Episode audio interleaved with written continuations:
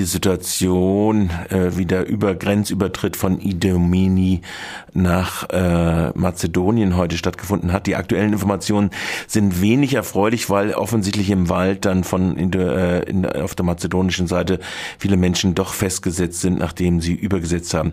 Hier ein Augenzeugenbericht, den unsere Kollegen äh, in Colorado entgegengenommen haben von Aktivistinnen, die an der Grenze in Indubini sind. Zur Erinnerung nochmal, es dreht sich hier um die Abschottung äh, Europas, die Festung Europas sieht ihre äh, Grenzen hoch. Und äh, die Frage der menschenverachtenden Politik, für die mittlerweile Europa auf der sogenannten nicht nur Balkanroute, sondern überhaupt im Mittelmeer äh, in dem Tod im Mittelmeer äh, steht, äh, wird hier durch den Zaun und den mangelnden Übergangsmöglichkeit nach Mazedonien, den äh, die Staaten Ungarn und dann Österreich äh, veranlasst haben, hier manifestiert. Hören wir den Augenzeugen Zeugenbericht von Edemeni, aufgezeichnet von unseren Kollegen von Colorado.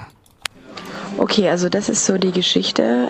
Ähm, gestern Abend wurde ein Flyer verteilt auf Arabisch äh, und es war unterschrieben von Norbert Blüm, äh, der Politiker. Äh, aber wir wissen halt nicht, wer diese, diesen Flyer wirklich erstellt hat. Es war auf Arabisch geschrieben und hat die Leute dazu aufgefordert, heute um 2 Uhr äh, loszumarschieren und über die Grenze zu laufen. Und äh, ja, es haben einige Freiwillige den Menschen davon abgeraten, weil das halt sehr gefährlich sein kann.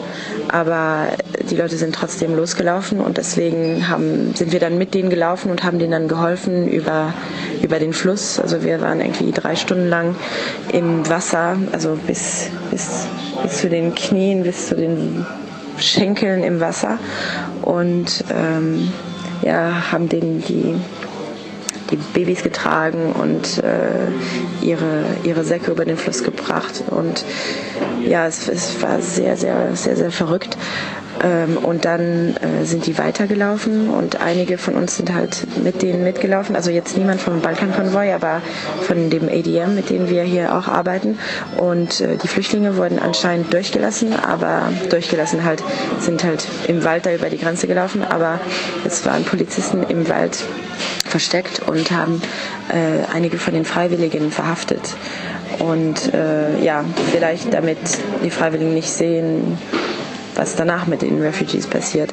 Aber es ist alles nur Spekulation und wir sind jetzt noch nicht darüber sicher. Aber hier hat zumindest ein paar Infos.